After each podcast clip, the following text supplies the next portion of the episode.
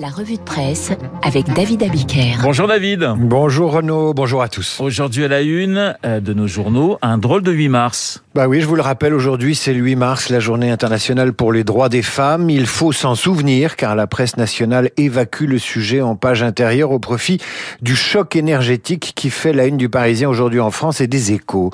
L'opinion évoque la campagne sans risque de Macron. Libération titre sur l'exode et l'effroi en Ukraine comme le Figaro pour qui les Ukrainiens s'unissent dans la résistance. En fait, c'est la presse régionale qui célèbre cette journée internationale des droits des femmes. L'égalité, un long chemin pour l'Alsace L'égalité, c'est quand se demande la Charente libre. Pour le Dauphiné, on est loin du compte. En vérité, c'est la lutte pour le droit des Ukrainiens à disposer d'eux-mêmes qui monopolise l'attention symbolisée par la une du télégramme. Ukraine, la guerre des mères courage. Le 8 mars attendra, priorité à l'Ukraine, nous disent en substance les journaux ce matin. Et priorité aux questions énergétiques. La paix a un prix, pouvait-on lire dans un édito la semaine dernière. Pour les Ukrainiens, c'est le prix du sang, mais pour les Européens, c'est le prix de l'énergie, à commencer par celui du gaz, du fioul, de l'essence. Et comme le dit Jean-Michel Salvatore dans Le Parisien, le gaz et le pétrole sont à l'économie ce que le sang est à notre corps. Les échos font ce matin la une sur ce qu'on peut appeler un choc pétrolier. On croyait ce terme appartenir aux années 70, mais non. Le quotidien économique titre Pétrole, le choc. Un chiffre, juste un chiffre, 85%. 85% d'augmentation du prix du baril en un an, c'est énorme. Les moyens, ce sont ceux que l'État va mobiliser pour faire face à l'envolée des prix de l'énergie. 24 milliards d'euros, dont 10 milliards pour geler le seul prix du gaz. Voilà pour les éléments macroéconomiques lus dans les échos. Pour ce qui est du système D, il faut ouvrir le Parisien aujourd'hui en France. Le Parisien qui titre Comment faire face à l'explosion des prix? À 2 euros le litre d'essence dans plusieurs métropoles, le seuil psychologique a été franchi. La solution n'est plus de grappiller quelques centimes de litre ou de prix au litre. La solution, c'est de changer de stratégie, estime un expert. La solution passe donc par les transports en commun, quand c'est possible par le vélo ou par le covoiturage. Pour certains, la solution, c'est le mélange avec l'éthanol. Attention à votre moteur. Ou le siphonnage, se désole le Parisien. Un camion citerne a même été braqué il y a quelques jours sur la 13. Pour Jean-Michel Salvatore, directeur des rédactions du Parisien, l'Europe a été inconsciente, inconséquente. En achetant 50, 60, voire 100% de leur gaz à la Russie. Par quel aveuglement certains pays ont-ils pu organiser une telle dépendance vis-à-vis de Moscou? Comment l'Allemagne a-t-elle pu à ce point se mettre dans la main de la Russie en abandonnant le nucléaire en dehors de toute autre considération qu'écologique? Que l'Occident déclare l'embargo sur le gaz russe ou que Moscou cesse ses importations pour désorganiser notre économie, dans les deux cas, on assiste à une nouvelle poussée des prix.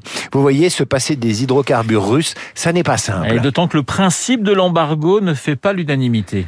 Les Occidentaux divisés sur un embargo sur le pétrole russe, estime la newsletter du Monde ce matin. Le Monde qui cite la presse internationale. Interdire les importations d'hydrocarbures russes est une idée extrême, mais elle est passée en un temps record du statut d'insensé à celui de hautement probable, observe El País, le journal espagnol. Le quotidien estime que l'initiative vient des États-Unis, dont le gouvernement est prêt à agir en solitaire, même si l'Europe ne le suit pas. The Daily Telegraph en Angleterre juge lui aussi que Washington est à la manœuvre la Maison-Blanche envoie des missions d'urgence en Arabie Saoudite ou au Venezuela pour récupérer des barils supplémentaires.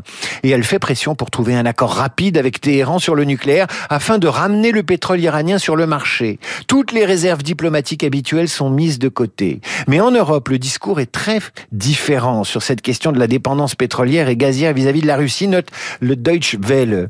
Les dirigeants allemands, britanniques et néerlandais ont déclaré lundi que l'Europe était trop dépendante dépendante de l'approvisionnement énergétique russe pour arrêter les importations du jour au lendemain, écrit le média allemand. Pas facile donc les sanctions économiques dans une économie mondialisée. Et surtout quand la Chine se réveille. À la une de la tribune ce matin, Poutine et Xi Jinping, tout sourire. Pékin multiplie les exportations vers la Russie et prévoit des coopérations immenses avec Moscou. Je vous donne un chiffre qui montre comment les Chinois tirent parti de la crise ukrainienne.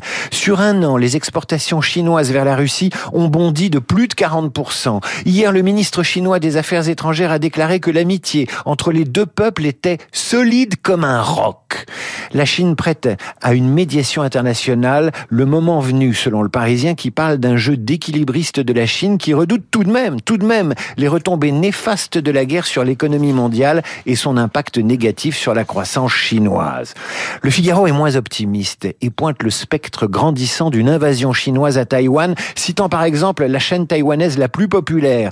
La situation en Ukraine serait-elle un miroir pour Taïwan Peut-on entendre sur cette chaîne? Pour l'ancien secrétaire du Conseil de sécurité nationale, Su Chi, membre du parti d'opposition taïwanais, le manque d'implication militaire américain serait la preuve que l'armée américaine n'interviendrait pas en cas de conflit entre la Chine et Taïwan. David, enfin dans la presse, un 8 mars occulté par euh, la guerre en Ukraine. Je vous le disais, c'est un télescopage que résume assez bien la une du télégramme Ukraine, la guerre des mers courage. Dans Libération, parole est donnée à ces travailleuses essentielles qui se mettront peut-être en grève aujourd'hui à l'appel des syndicats. Elles dénoncent le déséquilibre des rémunérations, le manque de considération des employeurs, les temps de transport, les enfants, les devoirs, des salaires très minimums. La femme de 45-50 ans qui travaille et élève seule ses enfants, c'est l'angle mort de la politique en France. Elle n'existe pas.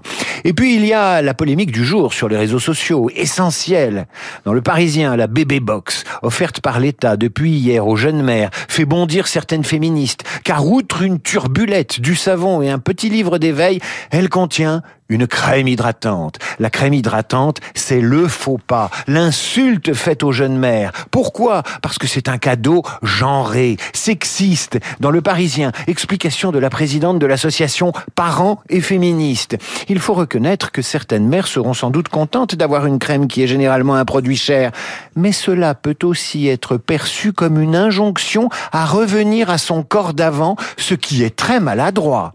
Donc gare, si vous offrez une crème hydratante à une jeune mère, c'est du sexisme. Vous la voyez arriver avec ses gros sabots, la génération offensée, avec ses injonctions, ses déconstructions et ses indignations. On va terminer avec le dessin de Coco dans Libération. Un dessin de Coco. 8 mars, les femmes à l'honneur. Et l'on voit Poutine, un bouquet de fleurs dans les bras. J'ai un bouquet pour la petite Odessa, dit-il, tout sucre et tout miel.